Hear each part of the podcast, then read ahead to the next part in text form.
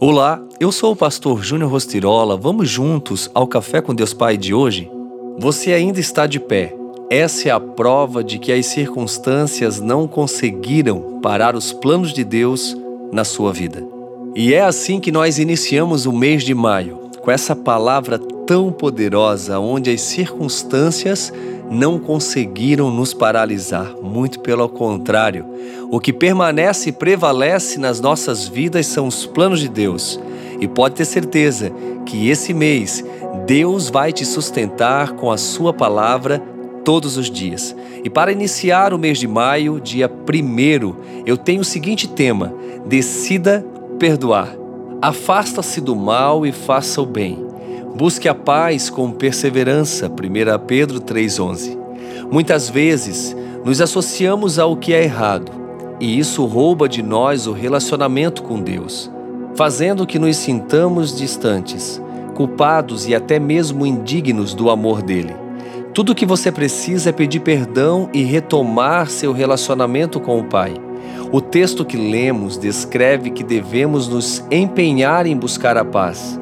Ao longo da história, várias nações assinaram acordos de paz, como forma de reatar relações, contudo o que se vê é que nem sempre a paz se concretiza. As guerras são noticiadas com grande frequência. Nas relações sociais, seja na família, seja com amigos, seja na vida profissional, quando falamos de perdão, e da retomada de um relacionamento, é sabido que se tratam de duas coisas diferentes. Perdão é o que você faz como pessoa ofendida, dando o primeiro passo em direção ao processo de restauração. Retomar o relacionamento é o que você faz para voltar a ter graça diante do Pai.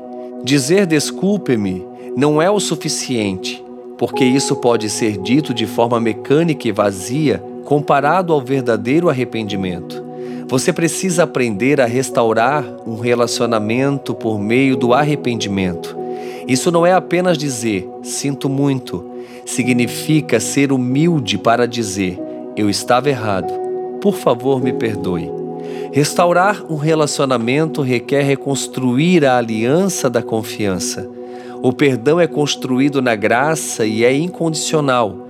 Já a confiança deve ser reconstruída pelo convívio. Deus o ama e quer voltar a lhe confiar seus maiores tesouros. Ele confia em você. Então, pense nisso, decida perdoar.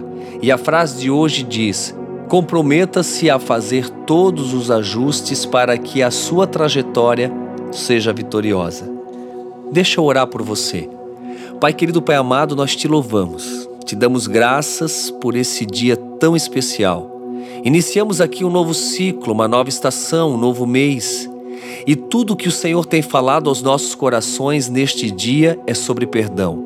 Perdoar é abrir portas para inúmeros sentimentos, e eu oro por esta vida que não consegue liberar perdão porque foi magoada, ferida, injustiçada Senhor, eu oro para que o teu mover, o teu agir, o teu espírito possa nesse momento, Senhor, conduzir esta vida a realmente decidir perdoar.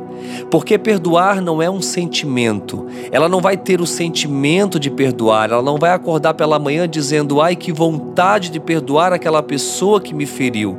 Perdoar é uma decisão e eu oro para que ela decida perdoar porque o perdão vai fazer com que ela possa fluir, viver os teus propósitos, os teus planos, Senhor, pisar nas promessas que tu tens para a vida dela. Ao contrário de não perdoar, a pessoa fica paralisada, a pessoa não flui, a pessoa não rompe, e isso eu repreendo na vida desta pessoa. Eu oro para que ela possa realmente viver a cada dia os teus planos e em todo tempo liberar perdão.